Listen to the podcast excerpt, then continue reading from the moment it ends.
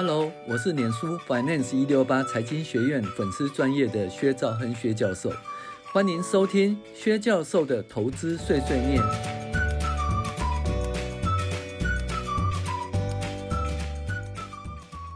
各位网友，大家好，我是薛兆亨薛教授。那我们现在来讲圆满人生的个人理财第九集，第二阶段不动心投资法之五线谱投资法。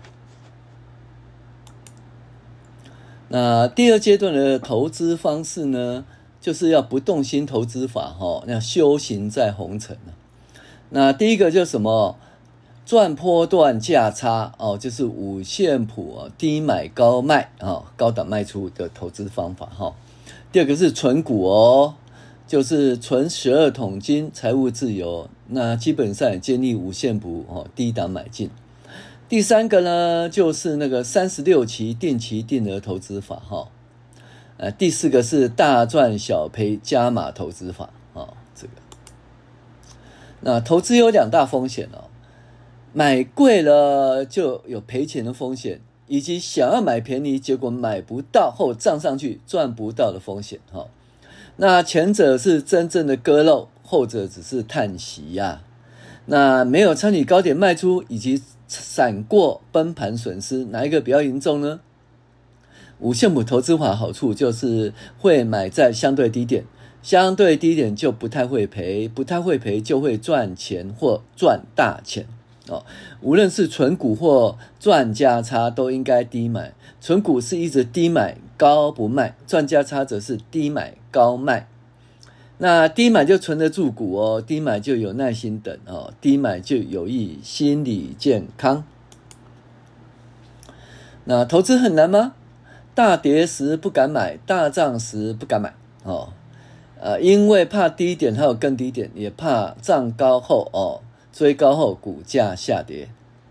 那如果投资工具可以告诉我们现在是相对高点还是相对低点呢？投资不就变得很简单吗？没错，乐活五线谱就是这样子简单的工具，只要透过五条线，不用盯盘，就可以年赚百分之二哦。那乐活五线谱的诞生哦，就是我们观察到长期持有股票就不一定会赚得较高的报酬。我们发现，在趋势线以下买进呢，相对可以拥有较高的报酬。意思就是说，诶，在低档买进比较重要呢，还是长期持有比较重要？诶，在低档买进比较重要。当然呢，长期持有更低档买进，长期持有是更好的。那五线谱是怎么出来的？我们发现呢，随便买进后，长期持有不见得会赚很多，而要相对低点买进后，报酬才会比较高。于是用直线回归找出哦，判断相对高低点的趋势线。那趋势线下呢，为了相对低点，趋势线上为相对高点。那为了避免太多买进卖出的讯号，造成短线频繁进出，在趋势线上下各增两条平行线，这就是所谓热火五线谱的诞生。那在悲观区及相对悲观区买进，在乐观区及相对乐观区卖出。啊，那一开始呢，先统计过去三点五年的那个收盘价哈。然后我们画出一条趋势线，就是一个回归哈，长期的一个三点五年的趋势线。然后在趋势线上面呢，一个标准差画一条线，两个标准差画两条线，所以呢，就是在上面有加一个标准差或加两个标准差，就加了两条线，现在共三条线了。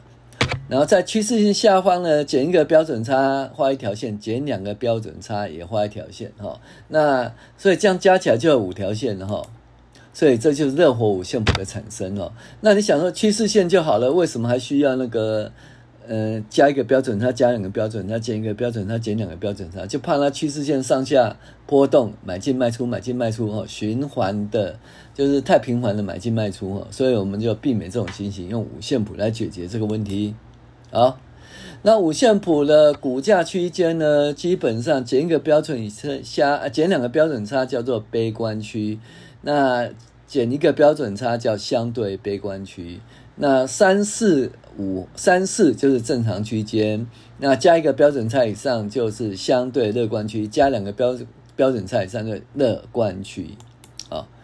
那五线谱的操作策略就在悲观区相对悲观区买进，在乐观区相对乐观区卖出哈。那在相对低点买进，成本比较低，不容易赔钱；然后在相对高点卖出，就可以赚到价差，然后可以在百分之十五或百分之二十获利了结。那我们用几率来克服人性的贪婪跟恐惧哈，因为这基本上是一个几率的问题哈。那像 VT 啊，哦，它跌到那个。它、啊、跌到减两个标准要，减三个标准，减四个标准差哦，减很多的时候，在二零二二零二零年三月二十号的时候，哦，那时候 VT 的价格是呃五十六点三，五十六点零三，那后来涨到八十点九五哦，就赚了四十四点的四十四点五。同样的，零零五零也是一样啊。减两个标准，你猜一下，在六十八块买进，哈，然后在那个九十八点四，哈，到一百卖出，哦，也是赚了三十趴到三十二趴。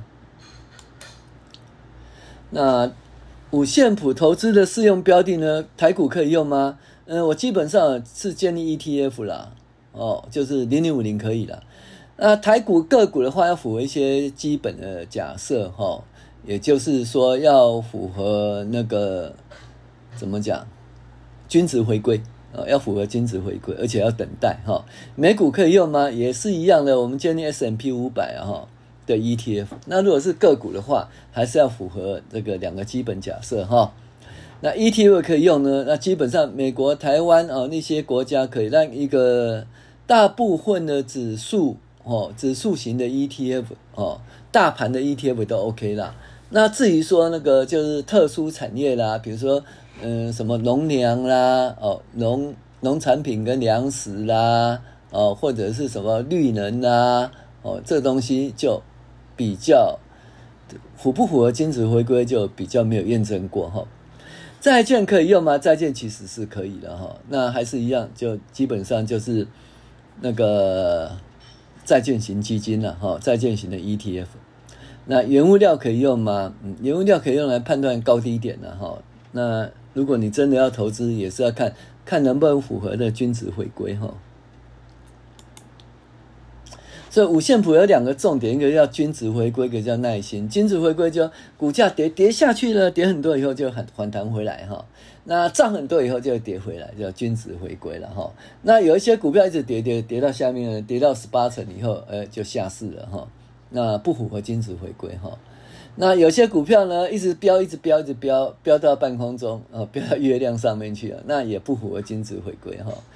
第二个要耐心哈，一个五线谱碰到可能要一年到两年的时间的等待哈，所以耐心其实是比较，在两年两年多的等待，所以耐心其实是比较难的。所以我们说修行就是讲这个嘛，哦。那你看不懂线谱线图吗？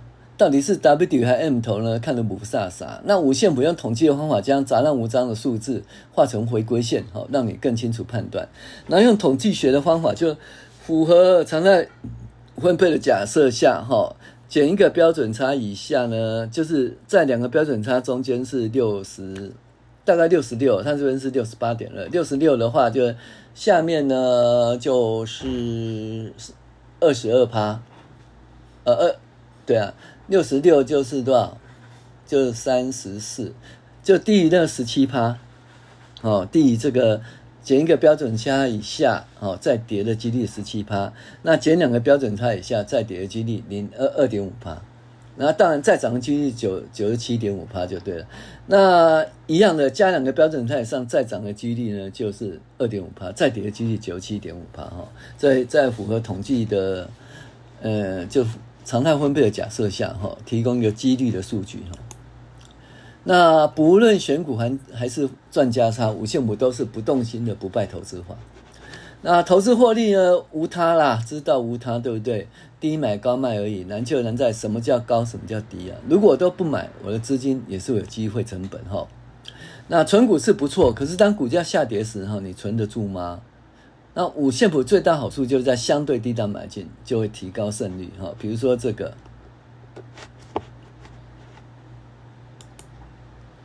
你看哦，这到底是 W 底还是 M 头？你看起来是 W 底，对不对？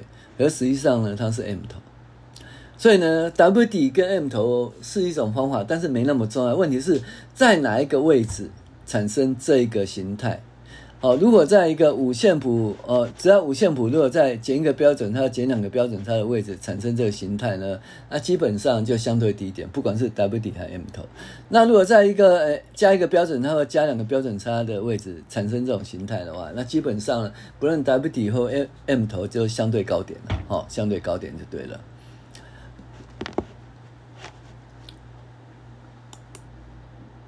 那我们的结语呢，就是说，嗯。投资不是生活的全部，不要带，不要花太多时间，用乐活五线谱让你投资轻松快乐，哦享受人生。好，我是薛章薛教授，谢谢您的收听。